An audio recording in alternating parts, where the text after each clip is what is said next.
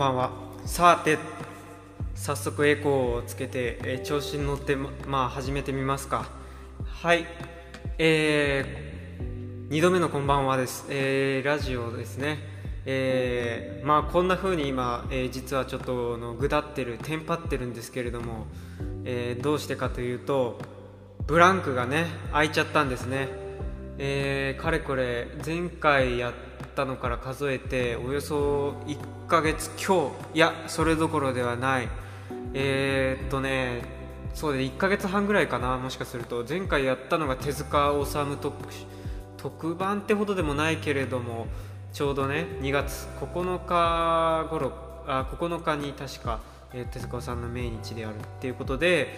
やってましたね。でそれも遅れてやったんだからかれこれ2ヶ月ぐらいじゃないですかね。2ヶ月以上、えーエコーははい、えーエコーをやってる暇はないと。いうことで、えー久しぶりですと。手塚治虫さんのお話をして話をしてうーんまあ特にそれに関して言うことも今ないけれどなんかいろいろ思い起こしたりとかってしましたね。なんだか。うんあ今これ雑談です。雑談えー雑談でえーこれからまたオープニングに入っていこうかなと。で何を話そうかなっていうのを、えーイメージしながらね、えーノープランで話し始めています。まあプランね。プランっていうかこういうことをトピックにしたいっていうのは実はネタはね複数持ってんですよ。ストックがあるの。でもえー一つはそれををまとめるやる気が起きてないってこととあとはそれを話し出すとちょっとやっぱり1時間半以上まあ2時間ぐらいは喋らないといけない。でそれ編集するとそれをもう一回聞き直してでいろいろカッティング含めて1時間半にの尺にの直さなきゃいけないとかやるとまあ結構な丸1日作業になっちゃうんですよ。あの詰め込んでね詰め込んでも丸1日以上かかるとすると少しスケジュール的に今やりたくないなっていうふうに思ってやりたくないなって選選ぶ間もなく、えーちょっと難しいなっていうので伸びちゃってました。で前回ねその手塚さんの話でえーまあ手塚治虫さんが、えまあ、亡くなってっていうののインパクトっていうのが果たしてあるのかないのかみたいなことをもう一度ちょっと思い返してみようとまあ個人的な部分でね。で照らし合わせてみるとまあ過去のね漫画の初体験漫画デビューとかあの漫画視聴者デビューがやっやっぱりね読み始めは手塚さんとかまああとドラえもんとかもあるんだけどまあでも手塚さんなんていうかな読み出してでビビンとくるものがあるわけですよ。今現在もこうして漫画のことを気にかけてたりするのもやっぱりその時のビビン体験っていうのがないと引っかかってこないリバイバルが起きてこないわけでってすると実質的なデビュー戦ってやっぱり手塚さんとかのあたりじゃないかなっていうふうに思思いいたりでで手塚さんがそうやって個人個人に与えた影響がやっぱりあるんだなっていうふうにいたりでそっから想像してみるえっ、と思いえーていうかな見渡してみると手塚さんが亡くなってから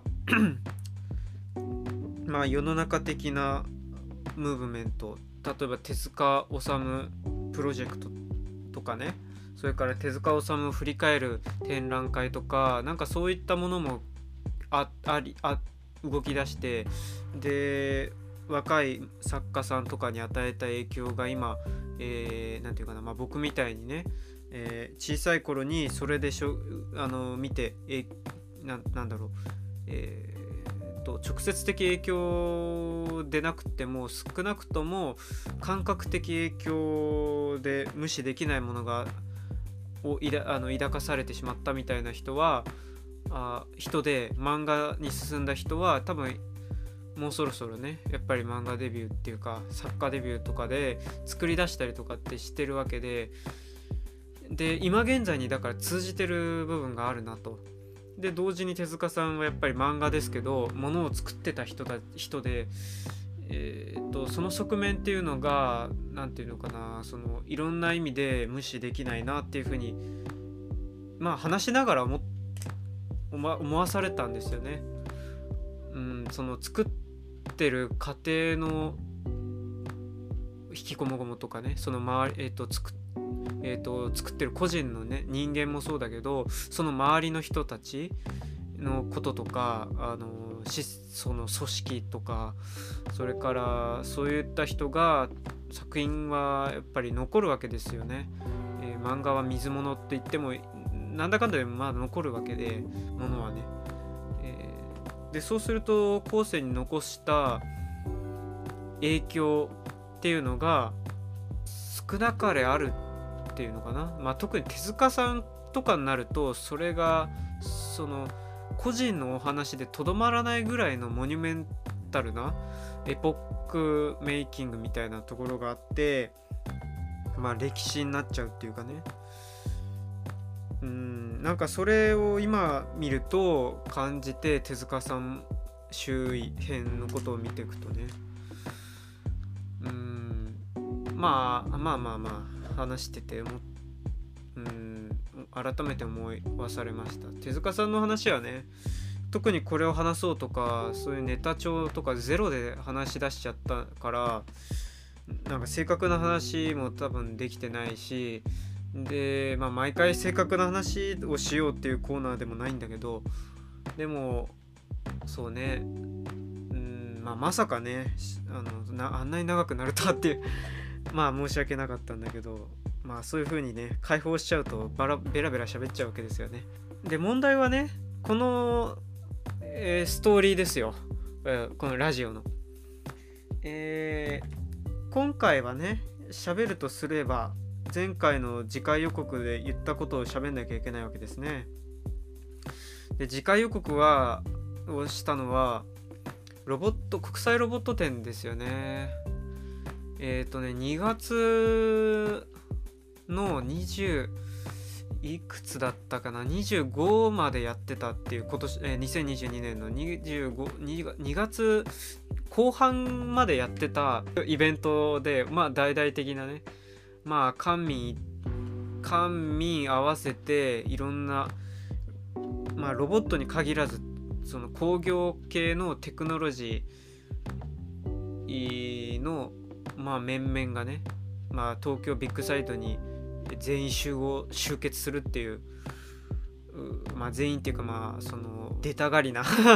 出たがりな人たちがこう集まるというようなまあイベントで、えー、まあ定期的にやってんですよね。多分ね、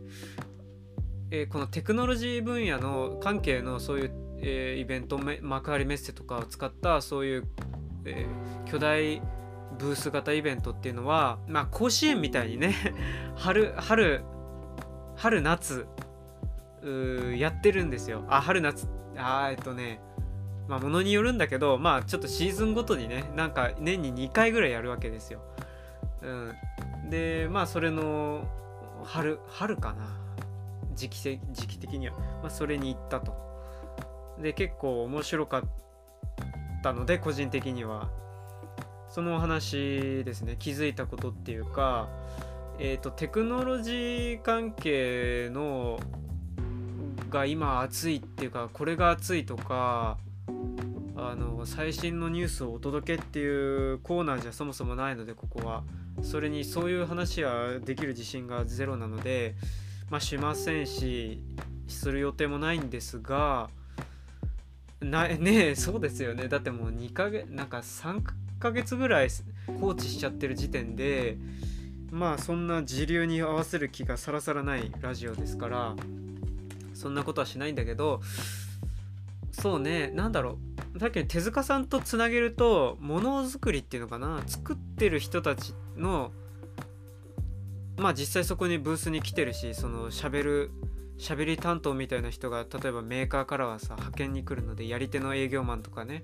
が派遣されてきてるし、まあ、ブースに誰かしらいるわけなので、まあ、直接会ってねお話とかできるんで、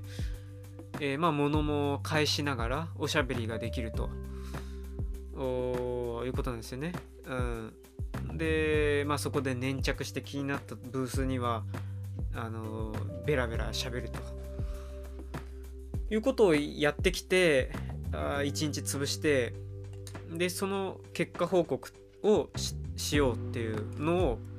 まあ多分この子ここでやります。でなんで多分なのかっていうと今これとオープニングトークを撮ってるのがえっ、ー、とねまあこれ別撮りです。で別撮りで、えー、オープニングはその関係するか分かんないんだけど、まあ、ちょっと実感実体験から膨らまし子を含めたお話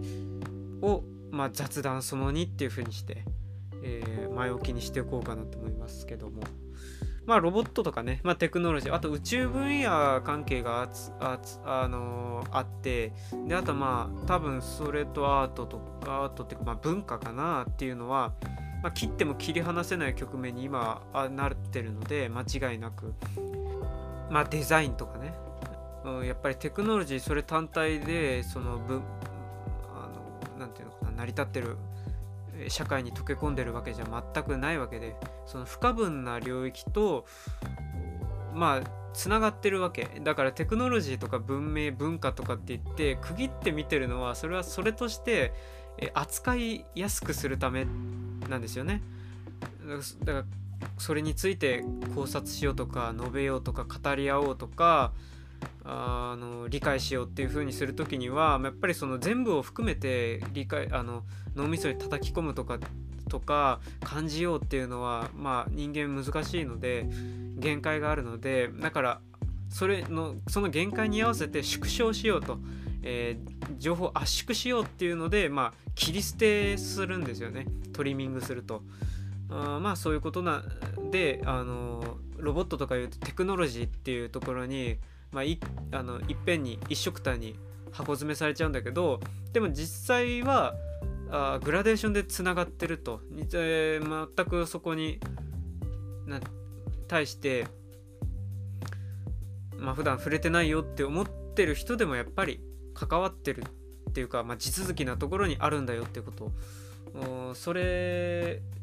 そういうお話って意外と部外者ができるかなっていう気がして正確な話ができる自信はないんだけどでもその実感みたいなものその橋渡し、まあ、グレーゾーンと言えばいいのいいのかまああの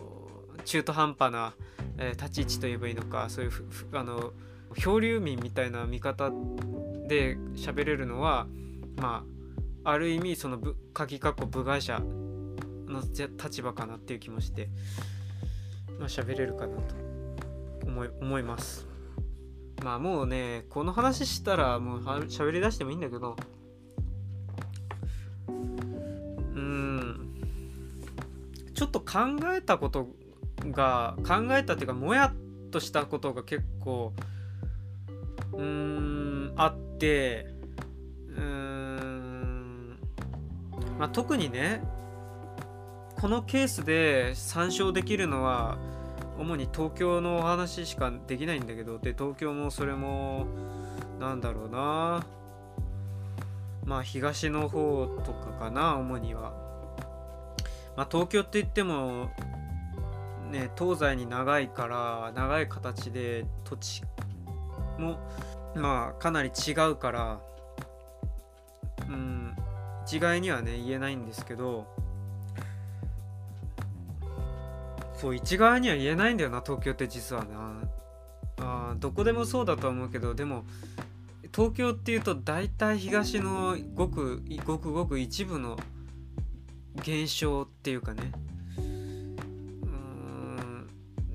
なんかその圧縮装置みたいな感じだよね。えー、でまあそこのあ特に圧縮されてる部分でのもやっとに当たるのかなとも思うんだけど駅のトイレあるじゃないですか。JR でもメトロでも東急でも、えーと、何でもいいんだけれども。でねその鉄道のトイレとかまああとその前からやっぱりある気になってなることとして、まあ、不便だなって思うこととしてはやっぱりゴミ箱ね。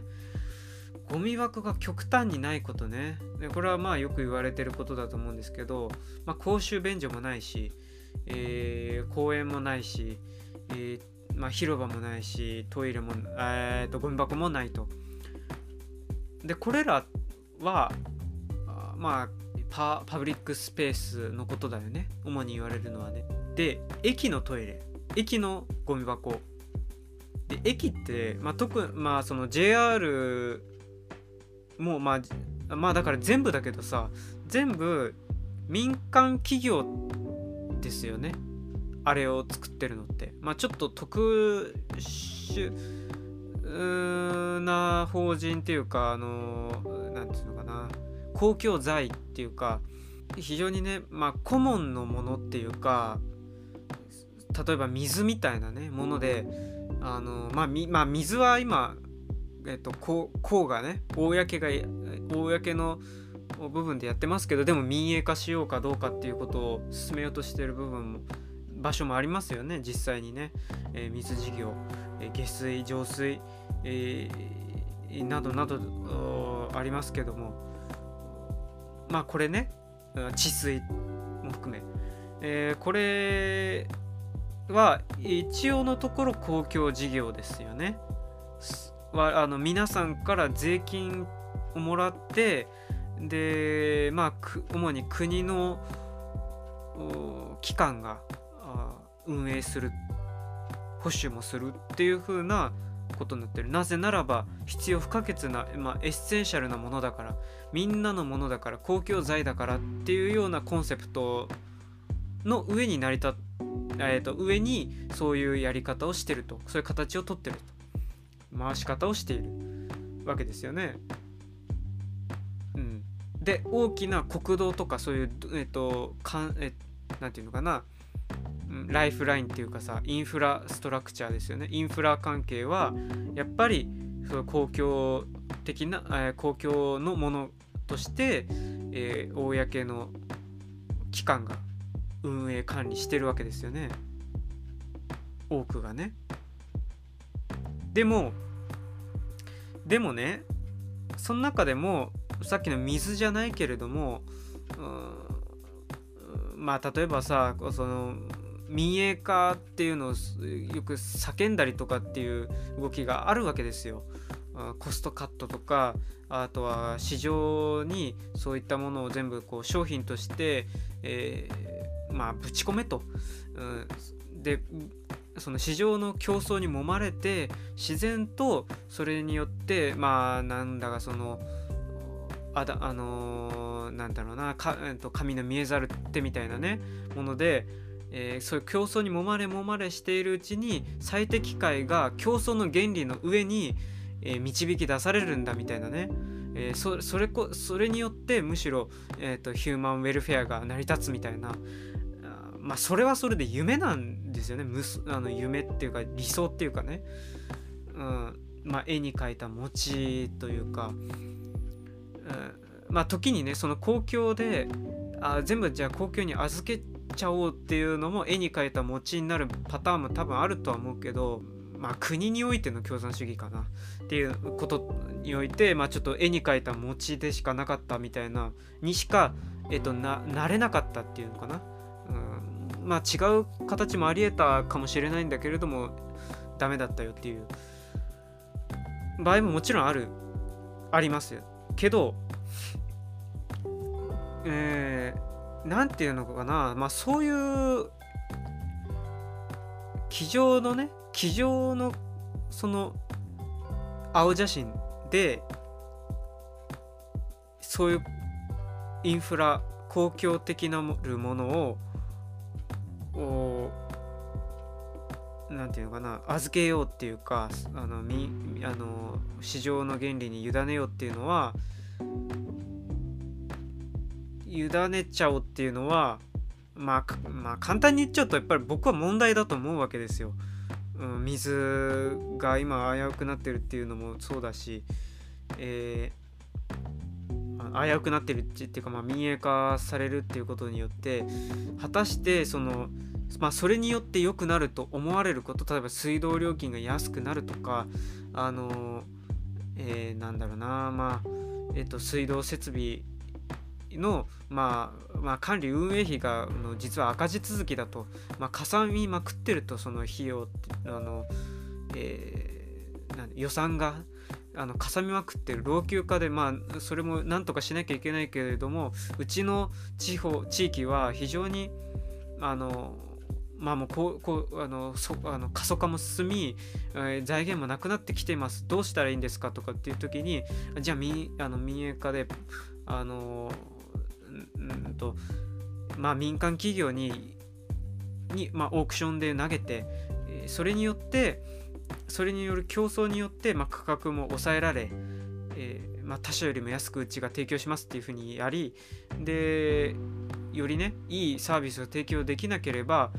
逆に民間企業だから独占する権利がないわけだからあその別の競合他社に取って代わられる危険があるとなって自然と良いサービス、えーと、お客様に良いサービスを提供しよう提供しようっていう風に向くはずだっていうそれだけ言うそういう風に言うとものすごい何て言うのかななんかポジティブすぎるようなポジティブすぎるコンセプトですよねそうするとね。まあ服飾品とかさなんかあんまりちょっと文化の話とか持ち出してやると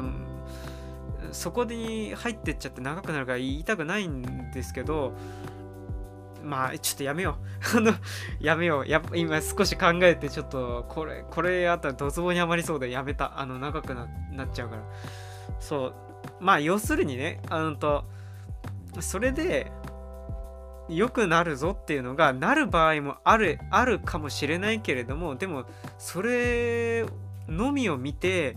あの任せてしまうっていうことがあのまあ、非常に危険ではないかっていうのが今現在ある、えー、もうななんていうの？すでにあるケースね。もうすでに民営化してまあ例えばさあのアメリカなんかは結構そういうのが進んでるわけですよね。インフラストラクチャーとかまあそのえっ、ー、となんていうかな国民保険、え、国民保険っていうかその、まあ、保険だよね。いろんな保険がもう全部会社あのうんもうカンパニーがやるわけですよね。カンパニーが。だから儲けなきゃ儲けを出すためにやるわけですよね。そういうところでは。その公共のためのものなんだとまあ昔公木っていう言葉があっても今死後みたいになってますけどそういう意識を持つ必要がそもそもないっていうことがまず問題ですよね。あの必要不可欠なもののはずなのに、えー、それを必要不可欠だから、うん、例えばコストがかかるんだけれどもそれについては考え続けなきゃいけないし問題としてテーブルに置き続けなきゃいけない維持し続けなきゃいけないあの新しくあのどんどん新しくしよう新しくしようっていう風になっちゃななんだろうな。なっちゃう弊害もあるんだぞっていうようなところにと相性が良くない場合が結構あるあるんじゃないかとね。いうふうに思うわけですよ。まあ、要するにね、カンパニーは儲からないの、多分。あの、やっても。だから、あそういう理想でやったらねやっても儲かんないだから儲けを出そうとしたら当然サービスをカットして、えー、もっと粗悪なものをね大量に作ってであの何て言うかなまあもうもどっちかっていうと広告宣伝とかそういったものにお金を使ってで安くあのなんかなんていうかなまあもうあの既成事実をつあの、ねまあ、既得権益みたいにもしちゃうとかっていう風にやっちゃうっていう方がまあむしろ自然な流れなんじゃないかなって思うんですよね。むしろ自然な流れっていうか当然それ赤字だって出したくないし民間企業は。利益追求の機関組織としてはね。だって民間企業なんだから全然何て言うのかな。まあ一般人ですよ。言ってしまえば僕たちと同じだから、うん、僕たちとかで考えたらそこまでみんなのことを背負って考えたりとか動けるかって言ったら難しいよなと、うん、だからそういう公僕っていうかその、えー、公の人公の人っていう風なものがあるんじゃないかって思うんですね。逆に言うとね。そういう機関だって公の機関っていう風にしてるのはそれは逆に言うと個人個人のあのうんモチベーションにお任せしたのではうまく多分いかないからそういうことをしてるっていうことだと思うんですよ。逆にだから赤字が出ちゃうとかっていうのはまあ出てくるでしょそりゃ。なんじゃないですか。うん。公の機関とか公の人っていうのはやっぱり一般の人と違うっていうのはそれはそういうふうにそういうまあある種ちょっと人柱的なんだけどところもあるけどうんやっぱりどうしてもねうんそりゃあのまあ理想を掲げる人がいたとしてもそれはばらつきがあるしそのずっと続けられるものではないからそういうモチベーションに寄りかかるっていうのは。うん、だからそういうふうにあえて縛るっていうかね、うん、まあ今ね結構官僚の人とかあの公共機関とかそういうところにうん入ろうってと思う人たち若い人っていうのがどんどん減ってるらしいんですけどね、うん、ちなみにね僕のね僕の出た高校ねの同級生たちでまあまあ学校ってっていうところではさよくあることだけど将来の夢何とかさ、まあ、あとはもっと具体的になってって進路相談とかでさこういうものに仕事に就きたいんだったらこの大学のこの学科がいいかどうかとかうんぬんとか。であと今の成績と照らし合わせて、うん、いけるかな A かな B かなみたいなことをやったり話したりとかしてた中でまあそう言ってリストアップしてたところで公務員っていうのが多かったんですよね。僕の周りではね。まあそれは高校のしうちの高校がそういう高校傾向の高校っていうのがあるんだとは思うけど でも公務員っていう人が多くてまあそれはあの安定を求めてあまあ安定のイメージからっていうのまあまあそれが大きいとは思うんだけどでもなんだろう。公務員まあでも高校生ぐらいの年齢になってるのでなんとなくその思い浮かべる公務員っていうのが多分ああると思うんですよ。まあ、先生とか、うんとまあ、自衛隊警察はいるか分かんないけどあとは、えっと、市区町村のね役場との人とかあとは町づくりに行きたいっていう具体的な人も、まあ、いたしまあそういう風に思い浮かべるとやっぱりこうなんだろう単純に安定のためにっていうだけじゃない何かをまあ見てたんじゃないかと思うんですけどでも今公務員って多分言う人減ってんのかなってことはって思ったんですよね。まあ、YouTuber とかあのもっと例えば手に職なものの方がメインになってきてんのかなもしかすると。まあどっちかっていうと個人公のものよりも個のものに、えー、まあうん目を向けるようになってるっていうかまあまあね他の人のことを考えてらんないよっていう余裕のなさもやっぱりどうしてもそりゃあるし。でまたちょっとこうやって流れてきてるんだけどでもね、まあ、主にこれから話したかったことの概要用紙はね今話したことなんですよ。でねそう鉄道もその一つなんですよ。民間企業なのね。でもインフラでしょ？鉄道って。まあ道路もねあのネクスコ東日本とかまあそういったあの会社がやってるけど一部、えー、まあでも国道とかそういったものはやっぱりあの国土交通省があのやってるわけででそことまあ深いつながりがあるところまあ JR とかもそうだけど元国鉄ねあのえっ、ー、とだから何て言うのかな民間企業だとしてもその特殊な民間企業とかっていう風な枠組みがあるわけね。うん、民間企業になっちゃったけどでも実は実は本当は公共のものだからその公共の考え方も実は持ってなきゃ本当はいけないんですよっていうようなねまあ立場に置かれてるようなところっていうのがまああるわけね。まあ電気事業も結構そんなところもあるんだけどでなんだけどだからこそのきつさっていうのがちょっとあったりするみたいね今ねツイッターとかにさあのツイッターもう実はパブリックなスペースなんだけどもなんか個人の場所みたいに思われて使われてるじゃないですか。で個人が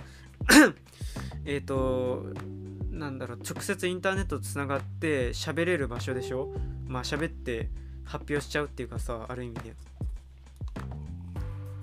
でそのところにさまあこれ全部自称だから何とも言えないんだけど例えばね匿名で現役駅員の本当の話っていう アカウントの人とかね。駅員の人の話とかっていうのがばあのどんどんどんどんツイートで、えー、置かれてるんですよ。うん。でまあまあそれでまあ結構会社員の人とかさなんかあの現役社畜の つぶやきとかね。あのブラック企業に勤めてますとか そういう暗い感じのツイッターまあはけ口としてね使ってる人とかもいるからっていうのもあるんだけどまあそのまあ駅員さんとかさそういう公共の場にの現場にいる人の愚痴とかっていうのも見れるわけですよ今はね。で見てるとうんまあなかなかね具体的な具体的なケースとかも出てたりしてね。窓口にやってくるお客さんのお客さんのなんか態度の問題とかうん。そうそうそうそう。駅員さんがいない駅も今出てきてる多いけれども一体どうしてなんだろうかっていうこととかね。まあどのどうしてっていうかどのようにしていない駅なのかっていうのを、まあ、はっきり示した方がいい。でどうい、えーと、いろんな種類があると実は。あのいろんな事情でそうなってると、うん、あまりにもつらあのまあそもそもいないっていうのもあればうん、まあバイトみたいなね、まあ、あとは派遣の人も来てるぐらいですから中には。まあ、酷使されてね、えー、まあ、たった一人しかいないのに、えー、その駅自体を任されちゃってで回す回させられちゃってもうかあので休む、まあ、仮眠取んなきゃいけないのでたまたまいないとかね。で今どんどんそのサービス縮小してるとことかも結構ありますから緑の窓口を閉鎖しましたとかね。もうそれ自動改札でやれる分しかサービス提供できませんと。であと窓口も開けることには開けるけれども時間短縮してやってますとか土日祝は営業しませんとかっていうとこもあるわけで、えー、なんですよね。であの車両自体をワンマンに改装した電車を走らせるとかまあ結構なかなか難しそうだなというようなところも見るしだけれども会社は一体どういったところに投資してるのかっていうことね。資本を。駅駅舎をまあ未だにスクラップビルドしてるところもね某駅舎とかありますけれども巨大なねなんかあのまあいいや。あのそこもありますし。でまあ、どこを重要視するのかね、まあ、ホームドアを全部につけようっていうのもやってるしあとはバリアフリーね、まあ、バリアフリーとかまあそれも公共的な視点なんだけれどもそれをつけるべきだなっていうのでそのエレベーターをつけると。で場所を増やすとかあとはえっ、ー、となんだろうな。うんやっぱり段差とかあのホームが狭いなとかそれを広げようかとか。ああと、車椅子の人が乗れる、S えっと、なんていうかな階段に取り付けられる外付けの、まあエレえっと、リフトをつけるとかっていううんでそうなってくるとまあでもでうんとやっぱり人が必要だよね実際に人がいた方がいいよねっていうので人手問題がまた出てくるんですよね。うん、でそうすると設備投資もしなきゃいけないけれども人件費もかかってくるくるぞとで会社的にはそれをどっかをカットしたいと。売り上げを伸ばすためには。あのねえまあて、まあ、国鉄もうんとまあすでに新幹線を作った頃にはもうほぼ赤字続きでまずいあのまずい状況で、まあ、とあのまあ、まあ、やっていけないよこのままではっていうふうに言われてまあその後民営化しちゃ民営化したんですけどあのそうなんでね。公共のものってだからお金がかかるし大変難しいんでね。まあ福祉とかを見ればまあそれがよくわかると思うんだけどその幸せししわ寄せ、えー、が結構場所によってかかってくる来てしまうというか。うん。で逃げ道がない。っ感じもあるあるからね。その人の命がかかってる。そもそもエッセンシャルな必要不可欠、えー、欠くことができないものだから逃げることができないっていうねところもある。まあ昨今のねあの医療関係のことも話題に上がってますけどね。うん。でエッセンシャルワーカーって言われて言葉が出てきたけどでそうなでエッセンシャルワーカーの言葉の流れ方もちょっと見ていくとやっぱり思うけど最初は直接的に医療従事者の人たちでそこから医療直接患者さんに手を下す人ではないけれどもそれをえっと何て言うのかな。まあ回してる人たちがいっぱいいるわけですよ。病院にはね。でその人たちに目線がいく。で今度はえっとそっからさらに、えー、まあなんだろうな。食べ物とかお店とかを運営してる人たちにも向いてってるわけで。だからね講師が分けられないんですよ。パ,、えーと、パブリックとプライベートっていうかその何て言うのかな。公共事業と民営民間の事業っていうのが非常にこう内末になって関わりを持っていた、まあ、関わりを持っているしもえっ、ー、と何て言うのかな。うんでもしかすると公共的な部分を押し付けちゃうところがあったよではないかっていうようなねところ。それはシステム的に民間に押し付けちゃう。もしくは人にこう偏ってなんかコストが押し付けられちゃうっていうようなね。ところ。がまあ逆にエッセンシャルワーカーって呼び名が広まってってもうねう広まってった広まっててむしろなんか公務員があのいるのかどういるいるのあのいるのかどうかみたいな仕事してるのかみたいな感じになっちゃってなんかああなんかちょっとこう怖いなっていうか不思議ななんともやる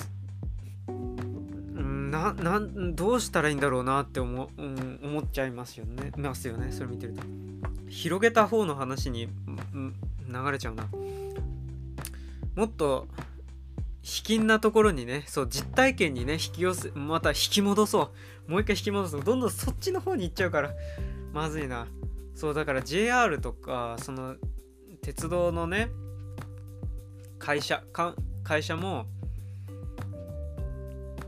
まあ結構きついところがまあ多いのではないかと、うん、で駅員さんも今どうなんだろうなんか減ってってるっていう話を聞いたりしてでその埋め合わせをアルバイトの人とかあと派遣の人で補ってるっていうようなね場所ところもあるみたいですからところっていうか、まあ、結構あるんであるあるわけですよ。ね間違いなく。でそういった話をしてった上でねこの僕の1エピソードをねあの開陳 5, 5回えかあのご紹介するとあるある会社のね地下鉄を利用してたんですけどうーんたまたまね不意にお腹が緩くなりましてまあお腹が痛いぞ。これはこの痛みは通り過ぎる感じじゃないどうもうん出そうだ。みたいなねあの予感を覚えたわけですよ。でもそのそれ、えー、をなんかちょっとやばいあれこれやばいんじゃねってなったのがもう開発と出た後でうーんちょっとゆっくり歩いてみてもなかなか波ウェーブが収まらねえってことはこれはトイレだってなりましてまあでもそこ結構大きい駅でえー、まあまあ都心部ですの駅で、うんまあ、非常に綺麗なね、うん、綺麗だしとてもうんまあ施設的にはね凝った施設なのでだったのでまあトイレぐらいはあるだろうと考えられてるだろうとなんだったらとっても綺麗でいい匂いのするトイレでまあ一服できるだろうとまあ勝手に勝手にあの早合点してたわけですよ。早合点してたんですよ。でもね あのそういう風な状態になって周りを見渡しながら駅構内をあの人の中をさまよい歩きながら見てると案内板がねないの。あのすごいおしゃれないい駅なんですがうんデジタルサイネージが、まあ、今大体全部デジタルサイネージ化されてるんだけどあデジあ違う違う違うデジタルサイネージだけじゃないけどあまああのえまあ掲示板ねがあるんだけどでもねちっちゃいんだよね。大きさが変わってんのか分かんないんだけど昔から比べて。でもでもなんだろうすごいミニマム化しててね。ここれより小さい看板っていうのがむしろ駅にはないんじゃないかレベルの小ささになってるんですよ。あのそういう何番ホームはこっちとかっていう矢印とかそれからトイレは、えー、何メートル先とかっていうそういう看板がね必要最、えーと、必要不可欠なものじゃないですかそういうのって。あ非常口とかね。はこちら逃げ道こちらですとかっていうの。むしろそういうものの方がちっちゃすぎてね周りのなんかなんていうのかなスポンサーとかそれからなあのー、まあなんだろうえっと、場所をさ作ってでそこを貸し出してるわけでテナントで。でそういう企業の、えっと、広告が一番でかくてね。まあなんかブレードランナーの街みたいですけどあの協力若元のお姉ちゃんっていうか舞妓さんのイメージが一番でかくて必要なものがよくわかんないみたいな感じになってて。でまあクラクラクラクラしちゃってでそれに土地勘もない駅で駅だったもんだからすごい焦っちゃって。で焦りが余計こうお腹にねこう、まあ、特に、まあ、腸とか消化器官に収縮とかを与えちゃってよりあ痛い痛い痛いあるこれはやばいやばいみたいなね、あの進んでいる事態がっていうのが分かる、分かってくるわけですよ。おーいって向こうから呼んでいる。これは来る。来てしまう。間違いなく来る。デッドアライブだなってなるわけですよ。で、あの、そうなってくると、さすがに綺麗なトイレで一服できるだろう。ちゃう。えー、なお茶でも飲みながらとかっていうそんなね甘いイメージをイメージは吹っ飛び、えー、もう必死にもう看板を探し天井にくっついてる小さい看板を必死で探し、えー、でまああるにはあるんですよねであるにはあるだけれどもその駅構内のそのトイレっていうのがうーん 140m 先矢印みたいな感じになってるわけ。ピクトグラムと。あえー、140m?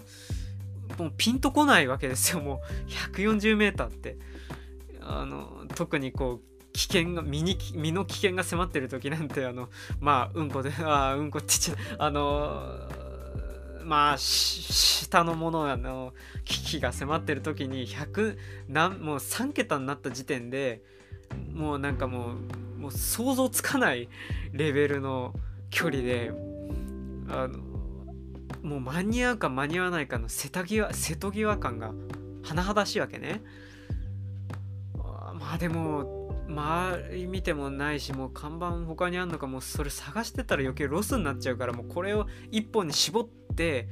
タグってこうっていう風に決めて、まあ、見ていくわけね。でも感覚がそんな頻繁にあるわけじゃないからもう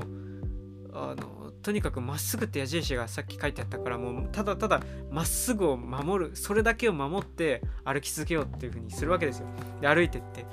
であなかなか現れないな次のヒントで次のヒント来い次のヒント来いって言って見てるとまたちょっとピクトグラムを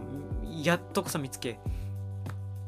で見るとまあまたねちょっと 40m 先。40m 先曲がると書いてるわけね。え？って。曲がるの？え 40m 先曲がえー、ちょっとなんか分かりづらそうだな。これ嫌だな。まあでもこれしか他にないみたいだからもうこれでいこうか。もうなんかお折り返して反対方向を探しに行こうとしたら絶対間に合わない。もうこれだけだっていうふうに決めてまた行くと。で歩いていくとねもう 40m だからさすがにだって 50m 走を小学校の子走らされて8秒とかでしょ？うん。今ちょっと危険が迫ってる早歩早歩きでもなもうなんか何十秒か歩いた気になってるんだけどえだからもう 50m は過ぎて塔に歩いてるはずだな。でも看板が見当たりませんけどみたいなね。なって。でいくら歩いてももう一切看板がね教えてくれなくなっちゃうわけ。焦る焦る。本当に何にもなくなっちゃって今度は。えー、どうすんの？みたいな。まあ曲がるって書いてあったからだどっかで、ま、でも曲がれる場所なんてどこにもなかったぞと。一方一本の道がある通路を僕はひたすら歩いてきただけでもう一応周りにも気を配りながら歩いてきたけど周りないぞ。え改札口は確かに通り過ぎてきたけどもしかして改札内ってこと？っていう風にななりましてまたちょっと地図を今度はまあ地図もないんですよ。その校内の地図っていうのも。その校内の地図を必死で探してで校内の地図をまたなんとか見つけあーでもでまあそれを見るとね一応トイレはなんかあのポイント打ってんだけどトイレがねえっとねまあすごい細長い駅ででとてもでかいんですよね。うーんそうだな。山手山手線で3駅分ぐらいの細長い駅なんですよ。まあ要するに結構な距離あるわけね。あの歩いて端から端まで行ったら。まあ多分漏れちゃうなっていうぐらいなんですよ。端まあの次こっちってやってたら。それを見るとえ校内に約3箇所しかないの？こんなにあって。えでさっきのところがもう改札内とかでダメ罰になるともう今度こっちに歩くのとかって言って、えー、まあ一番それでめ手近なところはっていう風にまた歩き出すと今度はねまた看板見つけたら 200m 先と書いてあるわけですよ。ああもう無理だってなってしょうがない。改札内ならあるはずだっていうふうにまあもうしょうがなく行くわけですよ。改札内に突入してでそのそもう改札内にってなったところ時にはもうねすぐそこにいるわけ。ドアをねノックしてんの。すでにあのやばいの。ちょっとでも気を緩めてドアをヒュッて開けたらもうつま先をスッて入れられて「こんにちは」っていう風にもう来ちゃうわけああもうやめてやめてやめてちょっとお前お前が来るとは思わなかったからちょっと様子見で開けただけだからって言ってももう聞かないみたいな。あのあでも開けましたよね。あのもう無理なんで。もう、まあ、諦めてくださいっていう風に来られちゃう感じ。でもうあの冷や汗ね。あの体温がなんかもう頭の方から下がってくるんですよね。あのあ青い感じのなんかイメージですよ。まあ、改札内に入る手段はもう、まあ、知識がなかったんだけど昔前はね入場券ってやつがあったらしいんですよ。入場券。もうちょっとあのまあもう一回ちょっと見直さなきゃいけないんだけどあのでなんかその個人のあの体験談でなんか昔入場券あったけど今ないんだけどどういうことなんだろうとかね。まああの今あの入場券を示せばあまあ入れますからみたいなトイレとか。っていう人もいればそうじゃない人もいるみたいな。場所によりきりですみたいな。そういうなんかあのなんか一貫性がないみたいになってるらしいんですけど。まあでも要するに一番は切符なんですよね。でも切符を買わなきゃいけないっていうね。まあもうそんなことは絶対やってる余裕はないわけ。わざわざ改札内に入ってまでトイレに行かなきゃいかんというふうにあのそれが至上命題になっちゃってる人間にはそんなことをやってる余裕もあ脳みその、うん、なんか暇もないわけ。だからもう、まあ、一番は Suica ですよね。まあ Suica も入場券なんだけど多分。で Suica でピッてやってもうもうもう駅員さんに言う暇もなくなぜならば改札内でまた探さなきゃいけないんだから。あの改札内のあの改札内でのクエストが待ってるわけ今度は。あのステージが変わっただけでね。それでまあ見てったらまあまああのまあ割よく見つけられて。まあ迷わされることもなくね。まあなんとか間に合いましてまあ綺麗なトイレでした。あのさすがだなと思って。あとてもいい匂いもしてあの個室がねでっかいんだよね。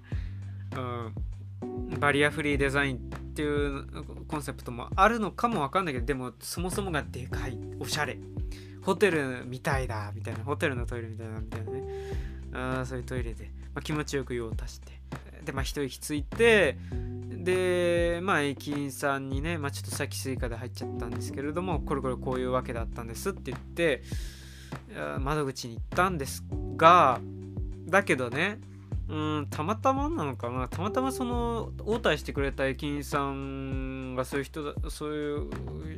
人に当たったのか分かんないんだけどすごいねあの不機嫌っていうかそのなんか機嫌がそもそもないみたいな感じの駅員さんでこうなんだろう全く動かない感じのねあの縦看板みたいな感じの駅員さんの風情でああまままあ微動だにせずあのー、そういうことはやってないので認めてないのでみ あのみあの そういうことは認めないので今あ今回は許しますけど今後はそういうことは絶対やんないでくださいみたいな感じで言われちゃって いやあのおな体調不良っていうかお腹痛くてどうしても無理だったんですっていうのが一切通じなかったんですよね。まあそういう事情とかあってトイレにあのだけっていうのはお貸しするっていうのはまあできると思ってたんですよね。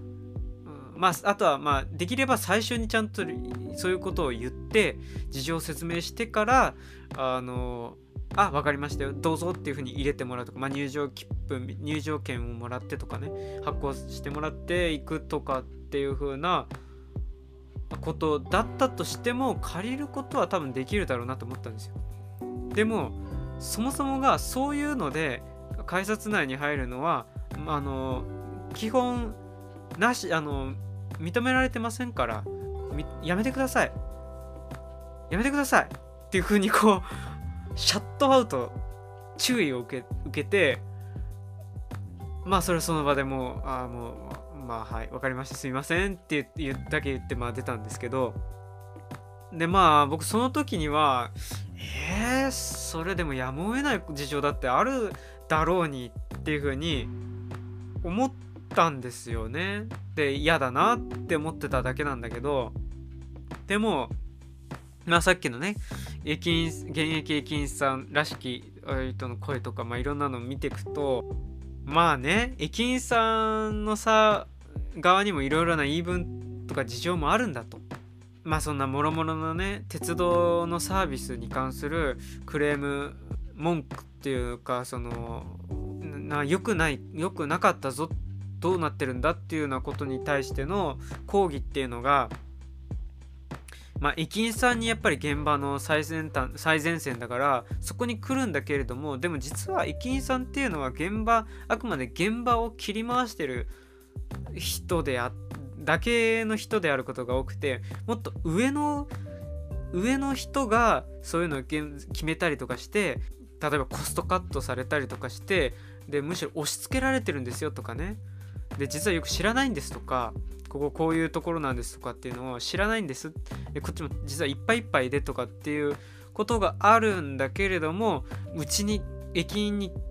言われてあの言いに来られる方があってもあのもう無理なんですっていうようなねもう悲痛な叫びとかが、ね、インターネットにもあの転がってるわけですよ。ああでもそれを見るとねあそうなんだな。それは大変だな。そうか。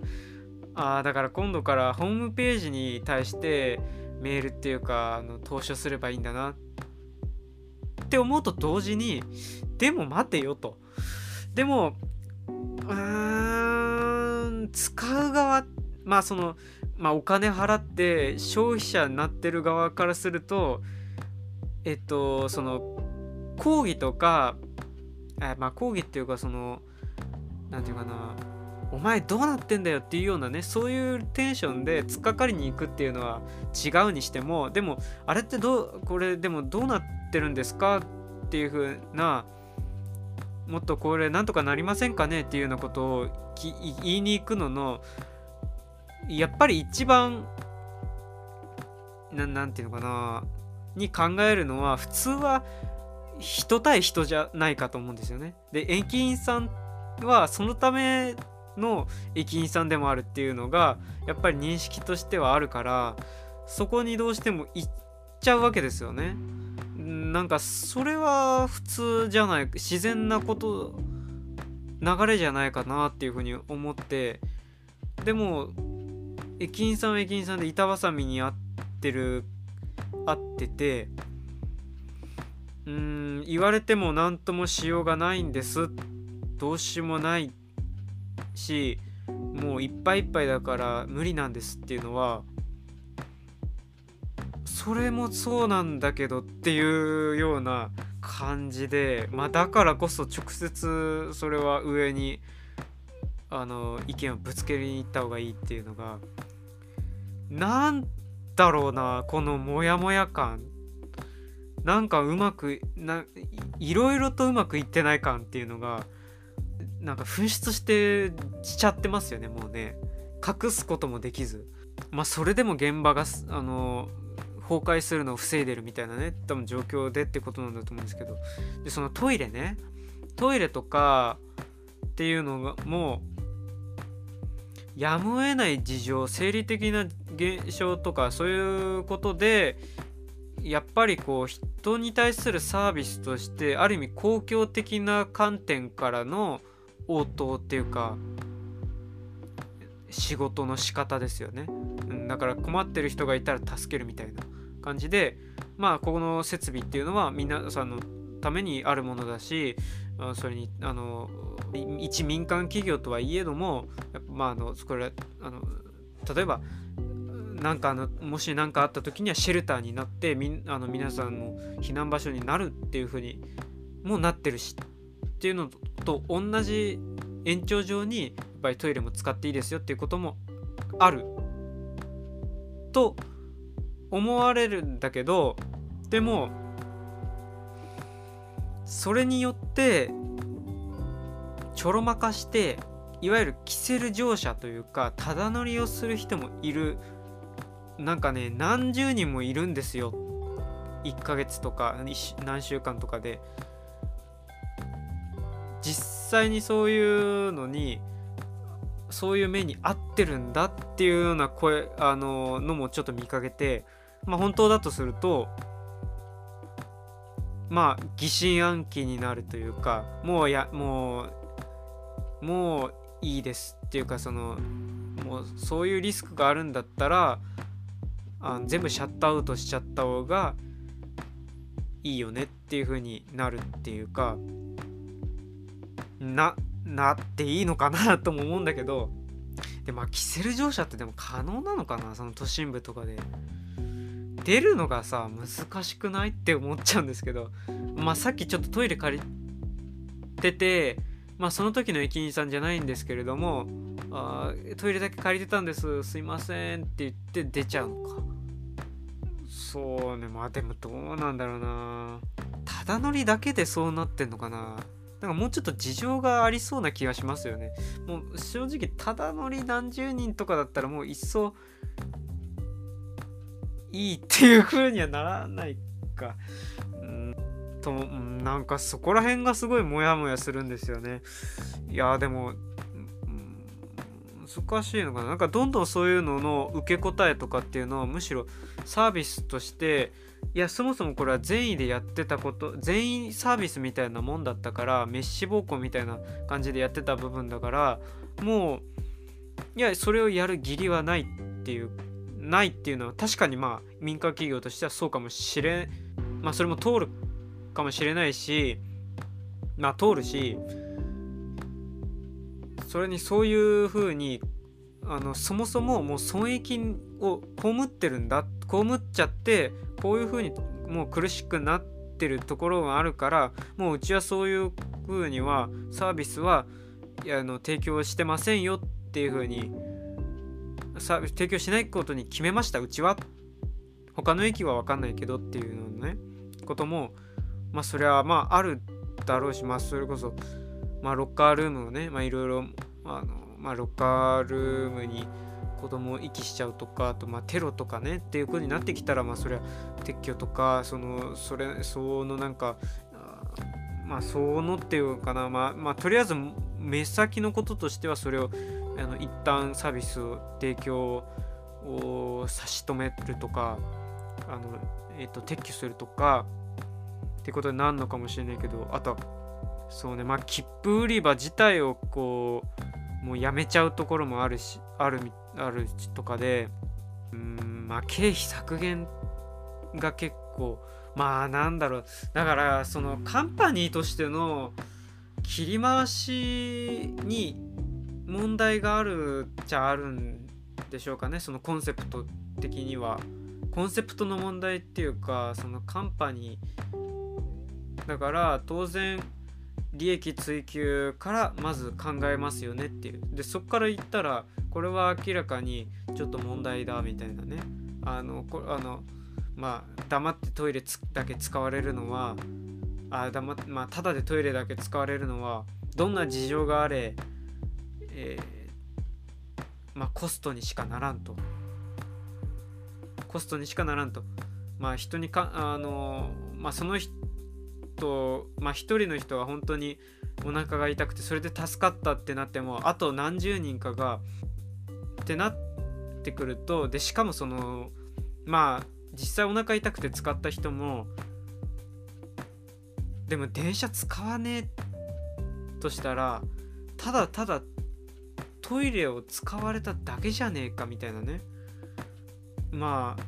ただでさえ忙しいのに他の業務で。うんそしたら全て含めて損だっていう風にひっくるめて見られても見られることも分からなくないありえると思うのもあってモヤモヤするわけですよ。でそれでいいのかなっていうのがあってで実際にゴミ箱がゴミ箱ってほぼないでしょもう。ん、多分か駅多分改札内にはんかなりのところがないはずであっても缶とかペットボトルのなんかボトルだけ入れられるようなタイプのゴミ箱のみで紙とかねプラスチックゴミが捨てられるボックス型の缶はあえっとな出すあねあのゴミ箱はほぼ撤去されてる状態ですよね。わかるんだけどね。確かにゴミが溢れまあそれもそれによってまあ東京の街はゴミが比較的落ちてないっていうか綺麗だみたいな。ニューヨークなんかアメリカの都市に比べたら綺麗であるみなあっていうのはなんかそういう流れでそれを実現したっていうふうにに結びつけられ単純にこう原因と結果を結びつけられるのはとてもても問題があるようにそのグレーゾーンにかなりのところがかなりのものがそうなんかはなんか捨てられてる捨てられて見えないことにされてるっていうかこんなとこにしますか。暗い話だったな。なんか暗くなっちゃった。うん。まああともう一件ねその公共事業的なあ公共っていうか民間と公共的なものからあの、ちょっと気にして見てたあの取り組みの一例でポッド型のねあのカプセル型のテレワーク用個室、えー、ワーキングスペースがあって、えー、これがすごい気になってて使ったことはないんだけど、えーと、この形って結構いろいろいろいろなところに出てくるだろうなっていうかつなげられていくだろうなっていうふうに思って見てる見てあの思って引っ掛け引っかかってたんですよ。でそのお話は、えー、いつかしますっていうの。すいません。もうねあのこれ以上話したら長つ長すぎるのでもうここら辺で、えー、やめたいと思いますっていうおこれオープニングでしたね、まあ、テクノロジーとか、まあ、その話にまあまあほぼつながるような話だったかな。A えまあこういったところをねあのまあななきなないことにしちゃうともうあのテクノロジーもねあの有名無実みたいなもんだと思うので、えー、ぜひぜひなんていうかなこれも含めてこれから話していこうかなって思います。